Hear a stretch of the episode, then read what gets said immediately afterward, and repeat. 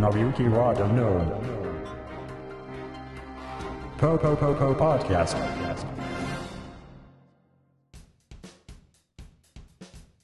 はい、どうも。えー、和田のりゆきです。えー、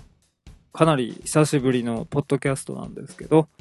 えー、皆さんお元気でお過ごしでしょうか？えー、僕はですね、あの、お盆が明けてからずっとやる気がしなくてですね、あの、ずっとゴロゴロしてる毎日なんですけど、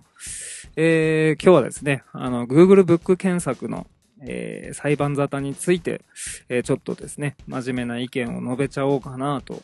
え私そのように考えておりますと。えー僕は結構 Google が大好きなんですけど、えー今回のブック検索に関してもですね、えー Google のやってることっていうのはまあ間違ってはいないんじゃないかなと。ちょっとやり方がね、あの強引だっただけで、えーこの日本とかですね、EU 諸国での反発っていうのはですね、非常にこれはもう、あの、文明の進化という観点から見たらかなり由々しき事態なんじゃないかなと。えー、Google がやってることっていうのは、まあ、えーちょっとね、やり方が強引だったってだけで、確実にあのまあ、未来を考えた上での、えー選択だと思うんですよね。まあ、Google に関しては、あのやってること自体、まあ、ちょっとアグレッシブですけど、えーかなり、えー文明の進化っていうものを促進する力があるくらいのですね、えーことをやってくれてるわけです。えーこれはもうストリートビューの時もですね、あの日本の反応とか、えープライバシーがどうとか言ってる奴らもいましたけど、えー今、こう実際にね、あのストリートビューってもう皆さんすごく活用されてると思うんですよね。えーまあこれがプライバシー侵害だなんだっていうアホみたいな人たちもいますけど、えー実際ですね、えー今後もっと、えストリートビューのようなものがですね、ももうリアルタイムになるっていう時代もまあ実際にもう目に見えて分かってるわけですよね。えーまあちょっと話が脱線しましたけど、Google ブック検索っていうのもですね、結局あのーまあ未来なんですよね。もう確実にこれがもうフューチャーなわけですよ。えー、Amazon のですね、えー販売数の増加っていうものを見ていただけると分かる通りですね、えー本屋さんに行って買う人よりネットで本を探す方がもうダントツ便利なわけです。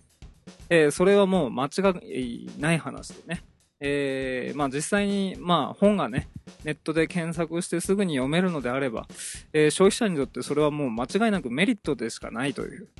メリットしかないっていうね。あの、まあ、実際にネットで本を読むっていうのはちょっとね、読みづらかったりするんで、最終的に電子ブックリーダーみたいなものっていうのも当然必要になってくるとは思うんですけどね。えーまあそれをやりたいのが Amazon の Kindle だったりね、ソニーのあの、ブックリーダーだったりするわけなんですけど、えー実際そういう市場っていうのは間違いなく将来出てくるというかもう出てきてるわけですよ。で、まあ要はデジタル化されてない書籍をデジタル化しようと。Google がやってあげようというわけなんですけど、何をどう間違ったか、まあ、出版社がね、あの、利権問題の関係で、まあ、裁判沙汰になってると。え勝手にスキャンするなんてどういうことだっていう話でね。あのーまあ、誠にね、これはもうモラルの話になるんですけど、まあ、やり方強引だけど、絶対に Google がやってることっていうのは、まあ、消費者のためだったり、世界のためだったり、未来のためなわけです。で、まあ、Google っていうのは、あの、Google トランスレートっていうね、えっ、と、自動翻訳の、えーアプリケーションの開発もやってるんで、えー要は日本で出版した本っていうものが海外でも簡単に読めるようになると。なおかつそういうものがオートメーションになるっていう時代は確実に未来なんですよね。まあ今は実際にいろいろ揉めてて無理かもしれないけど、えー5年後、10年後どうなのかという話になるとですね、えー間違いなく電子書籍っていう一つの市場が、えー台頭するだろうなと。それはもうあの iTunes のミュージックストアを見ていただければね、えーわかると思いますよ。えー2002年か2003年ですよね。あの iPod と iTunes ストアっていうものができたのがね。で、今もアメリカでは、えーナンバーワンの、えー音楽小売業者になりました。これはもう間違いなく消費者がそういうものを求めてるからということなわけです。で、今回の日本のですね、出版社側からの、えー裁判なんだっていう話を聞いていると、もう出版社とか関係、あ、出版社じゃないや、消費者とかもう全く関係ないんですよね。出版社の利権だったり、著作者の利権っていうことをたくさん言ってるんですけど、著作者の利権っていうよりは、えー確実に一番ダメージ食らうのが出版社のダメージね。えー要は出版、書籍が流流通しなくなるっていう話でね、えーそう、そういうわけなんです。まあそういう話をするとですね、あの、ソニーのプレイステーションの話をちょっとさせていただきたいんですけど、えー1995年か96年くらいにプレ初代のプレイステーションが販売されたんですけど、えーそれまでですね、スーパーファミコンとかメガドライブとか PC エンジンというソフトがあってですね、あ、ゲーム機があってですね、大体ソフトの販売価格っていうのは1万円前後だったんですね。えーソニーのプレイステーションが販売されてゲームの価格、平均価格っていうのがここ5000円台まで一気に下がったわけです。えーこれがなんでかっていうと、えーソニー、まあ、いわゆる、えーソニーコンピューターエンターテインメントがですね、えっ、と、一般的なゲームの流通形態を使わずに、えーソニーと直接契約をしたゲーム屋さんにゲームを下ろす、直接下ろすっていう形態を取ることによってですね、えー中間マージンというものをなくそうという、えー流通革命を、えーソニーっていうのは実は起こしていたんですね。そうすることによって、えっ、と、A っていう卸屋さんに卸したやつが B に卸されて C に卸されてゲーム屋さんに届くみたいな、そういう中間マージン搾取っていう販売体系をですね、排除しようという動きをですね、ソニーが取ったわけです。えーそれによって今みたいにゲームがだいぶ値段が安くなったっていうね、えーそういう話もありまして、えーまあ要はや、Google だとか Amazon がやりたいことっていうのはそういうことなんですよね。あの、無駄なところに費用を落とさない仕組みを作りたいっていうことなんです。えー要は、著作権者には直接お金を取ってもらいたいし、消費者にはなるべくリーズナブルにお金を払ってもらいたい。まあ、単純なことですよね。要は、中間マージンをなくすと。流通にかかってる無駄な費用をなくそうという、えーまさに IT 革命ということなんですけど、えーこれの顕著な例として言えることが、まあ、iPhone のアプリストアですよね。えーデベロッパーが、え売りたい金額を、売りたい金額で売ると。え3割だけ Apple がもらえますと。えーもうその結果ですね、100円、200円で結構質の高いゲームが買えたりですね、ユリユーティリティが買えたりするわけなんですよ、iPhone アプリっていうのは。これはもうデベロッパーにとっても消費者にとってもお互いいいことしかないっていうね、このような、えー販売形態なわけです。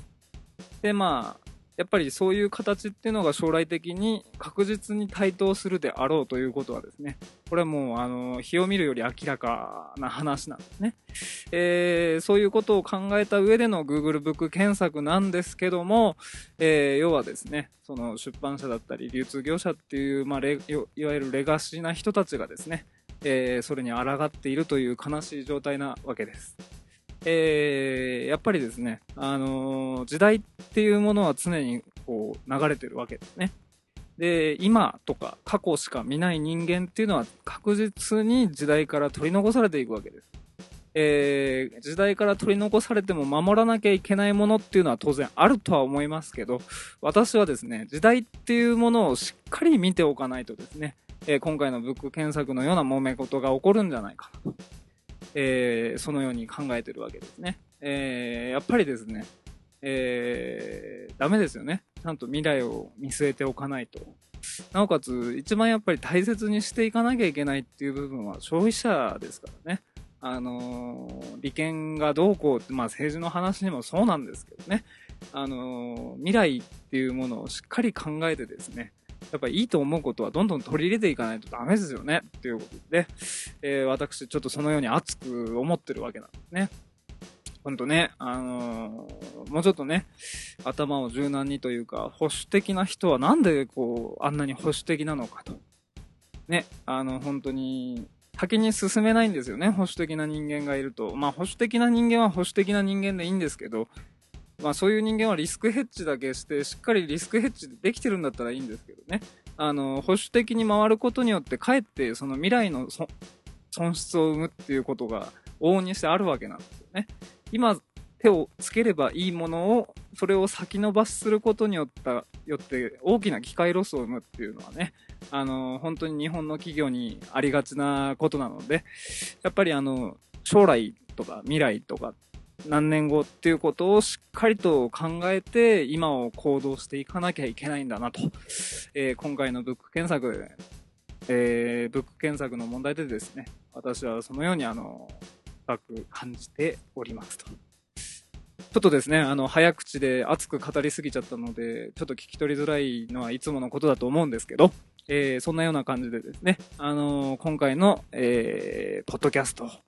えー熱く締めさせていただきたいと思います。えーご清聴ありがとうございました。えー今日は和田則之でした。